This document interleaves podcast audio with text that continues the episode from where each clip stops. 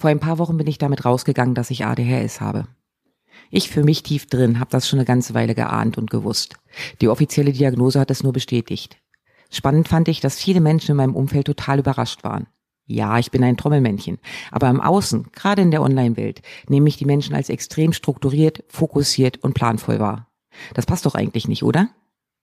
In dieser Folge versuche ich mal, dich ein bisschen mehr in mein Innenleben reinzunehmen, um zu zeigen, warum das überhaupt kein Widerspruch sein muss und warum anders sein gar nicht schlimm ist.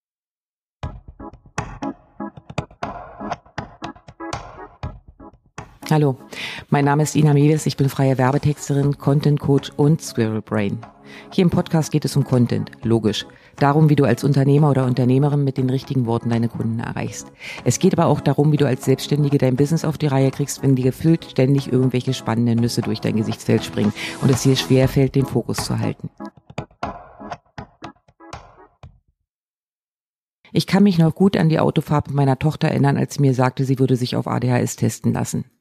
Meine erste Reaktion? Tu doch nicht. Das lag jetzt nicht daran, dass ich es als Makel oder Katastrophe gesehen hätte. Es war in meinen Augen nur so abwegig. Bei ADHS hatte ich immer diese kleinen wilden Bengels vor Augen, die in der Schule über Tische und Bänke gehen, gefühlt unkontrollierbar, die einen extremen Bewegungsdrang haben und sich null konzentrieren können. Und nein, das habe ich bei ihr nie erlebt. In meinen Augen war meine Tochter völlig normal. Mein Kind hatte sich aber informiert und ratterte mir dann runter, warum sie meinte, sie würde da reinpassen. Es fällt ihr schwer, sich zu fokussieren. Ständig springen die Gedanken von einem zum nächsten Punkt. Wenn sie sich für bestimmte Dinge begeistert, vergisst sie Raum und Zeit. Andererseits fällt es ihr schwer, bei teils auch wichtigen Sachen dran zu bleiben. Etc. pp.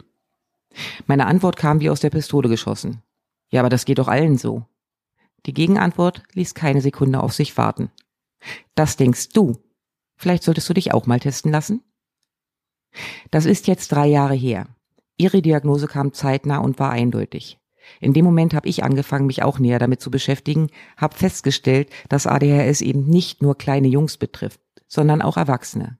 Dass Mädchen und Frauen ganz andere Anzeichen zeigen und dass es eine extreme Bandbreite in der Ausprägung gibt.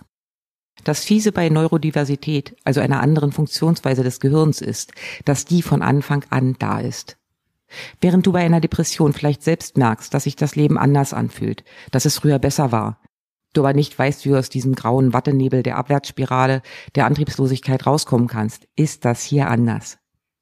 Don't get me wrong, Depressionen sind scheiße.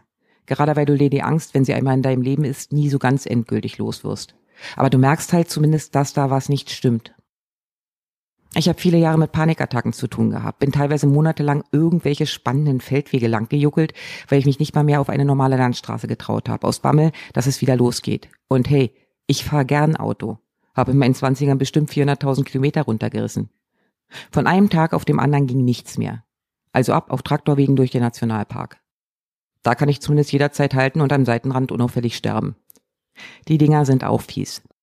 Mittlerweile weiß ich, dass ich damit null allein bin, dass das viele andere betrifft. Aber trotzdem, ich wusste nicht, woher sie kamen.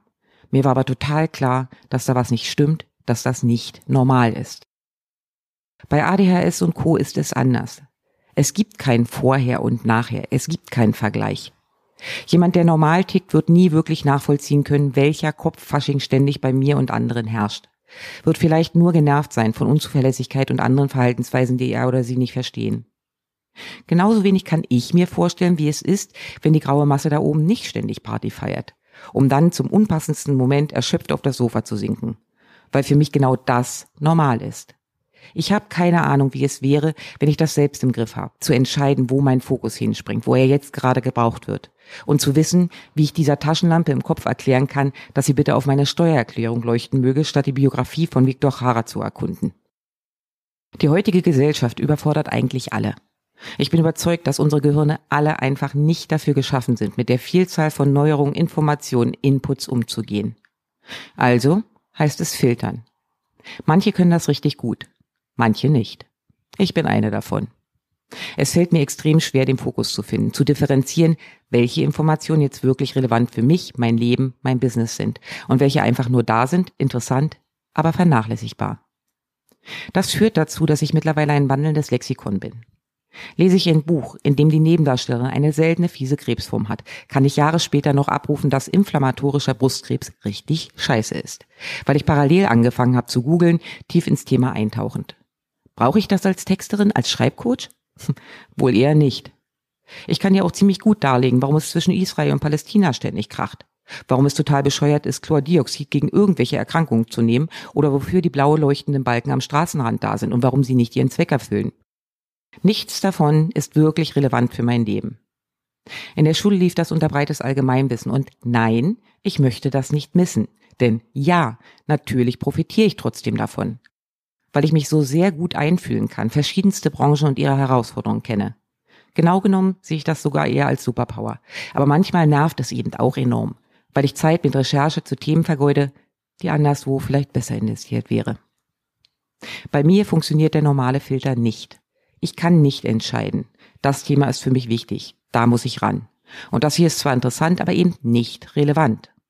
Und so bin ich zwar ein Wissensschwamm, den du gut anzapfen kannst, dem aber auch immer wieder die Zeit für wichtige Dinge fehlt. Und der Leute im Umfeld wahrscheinlich nervt, weil ich gerade wieder eine ganz, ganz spannende Nuss gefunden habe, die ich allen zeigen will. Wusstest du, dass das Stadion, in dem Viktor Jara in Chile gefoltert und ermordet wurde, später nach ihm benannt wurde? Ups. Äh, ja, genau das meine ich. Wenn du also bei Menschen in deinem Umfeld feststellst, dass sie in Gesprächen auf einmal bei einem Thema so voll einsteigen, nicht davon wegkommen, mega viel teilen wollen, dass sich so null interessiert, sieh es ihnen bitte nach. Entweder ist das wirklich was Wichtiges für sie, oder sie hatten ihren Filter nicht aus und die Begeisterung muss raus. Großer Vorteil bei den filterschwachen Menschen, spätestens in drei Wochen hast du deine Ruhe. Vor dem Thema. Dann ist ein anderes dran. So, und woher kommt dann bitte die Struktur? Als ich das erste Mal die Rückmeldung von meinen Kursteilnehmern bekam, dass ihnen vor allen Dingen meine strukturierte Vorgehensweise geholfen hätte, bin ich vor Lachen fast vom Stuhl gefallen. Ich? Strukturiert? Mittlerweile verstehe ich, woher diese Annahme kommt. Ich bin und bleibe das komplette innere Chaos. Und genau deshalb brauche ich Struktur. Keine große allgemeine, sondern Step by Step und trotzdem flexibel. Meine ganz eigene. Die klassischen Wege, Priorisieren nach bestimmten Mustern, Journaling, was weiß ich, haben bei mir nicht funktioniert. Ich habe lange Jahre in der Führungsposition im Mittelstand gearbeitet und durfte dort alles in Anspruch nehmen, was mir weiterhilft. Auf meiner Weiterbildungsliste sind 50 Prozent Kurse oder Workshops zum Thema Selbstorganisation, weil das immer mein Problem war. Hat aber nichts geholfen. Mittlerweile weiß ich warum. Die sind für Normalhirne und meins tickt anders. Wenn ich jetzt Workshops, Kurse, Programme anbiete, sind die so gestaltet, wie ich sie selbst gern hätte. Und auch ja, so, wie ich sie umsetzen kann. Nicht ein großer Batzen, jetzt mach mal. Sowas überfordert mich total. Sondern kleine Häppchen, leicht verdaulich. Erstmal verstehen, warum die nächsten Schritte sinnvoll sind und dann eine klare Anleitung, wie man eben Schritt für Schritt umsetzt. Simples Beispiel aus der Praxis. Ich habe Katzen und einen Hund. Für jeden normalen Menschen läuft das Füttern so ab. Futter aus dem Fach nehmen, in den Rauen geben, wo die Katzen ihr Kappa bekommen, halbleere Dose in den Kühlschrank tun oder leere Dose mit zurücknehmen und in den gelben Sack schmeißen. Dass sich bei mir nicht leere Dosen random in der Wohnung finden, liegt schlicht daran, dass es einen extra Mülleimer mit gelbem Sack direkt neben der Futterstelle gibt. Wenn ich das hier so sage, klingt das selbst für mich völlig bescheuert. Aber beim Füttern springt schon wieder der nächste Gedanke durch den Kopf und das Risiko ist hoch, dass ich die leere Dose eben nicht zum normalen gelben Sack Platz kriege, sondern irgendwo auf der Waschmaschine, auf dem Regal im Arbeitszimmer oder sonst wo stehen lasse, weil, ja, weil da wieder eine Nuss dazwischen springt. Deshalb liebe ich kleine Schritte, geringe Umsetzungshürden, denn die sind Gold wert. Das ist auch mein Tipp für dich, wenn du immer mal wieder Aufgaben vor dir hast, die dich überfordern oder nerven. Content-Erstellung zum Beispiel. Ich nehme mir schon lange nicht mehr vor, jetzt genau einen Blogbeitrag zu schreiben. Das ist aufgeteilt. Ich suche mir Tage, die passen, um Themen zu recherchieren. Ein anderer Tag ist dafür da, den groben Aufbau zu planen. Das Schreiben selbst ist komplett losgelöst vom Einstellen in WordPress und die Bildrecherche.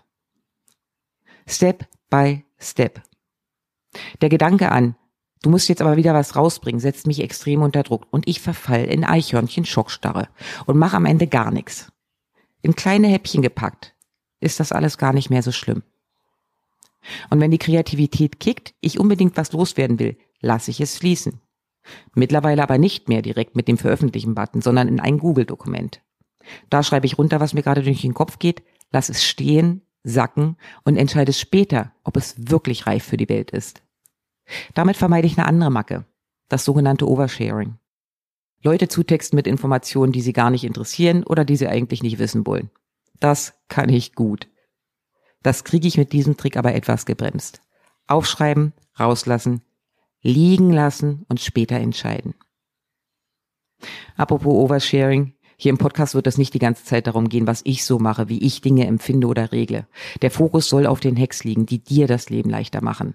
Vor allem, wenn du dich in der Beschreibung gerade wiedergefunden hast oder aus anderen Gründen immer wieder dabei hängst, eigentlich wichtige Dinge, zum Beispiel konsequentes Content Marketing, in deinem Business durchzuziehen. Denn ja, ich bin ein Eichhörnchen. Aber eins, das gelernt hat, dieses etwas Anderssein ziemlich gut zu meistern. Und genau das möchte ich für dich auch. Wenn dir der Podcast gefällt, dann freue ich mich, wenn du auf den Abonnieren-Knopf drückst. Und wenn du beim Zuhören sofort an jemand aus deinem Business-Umfeld denken musst, dann empfehle den Podcast gern weiter. Es lohnt sich dran zu bleiben. Versprochen.